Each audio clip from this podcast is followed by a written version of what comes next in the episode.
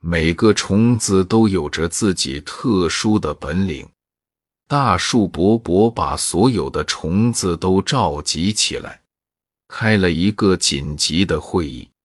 听说燕子被毒死了，大树伯伯要审问出凶手。七星瓢虫说：“我的本领就是装死，怎么会毒死燕子呢？”为了排除嫌疑，毛毛虫说：“我没什么本领。”整天东躲西藏的，我没有毒死燕子。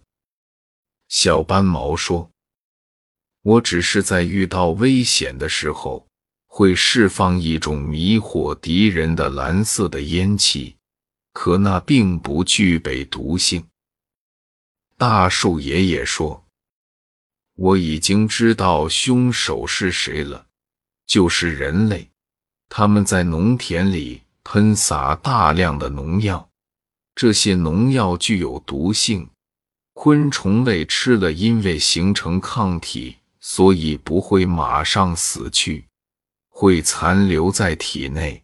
燕子吃了具有这种残留毒素的虫子，所以被毒死了。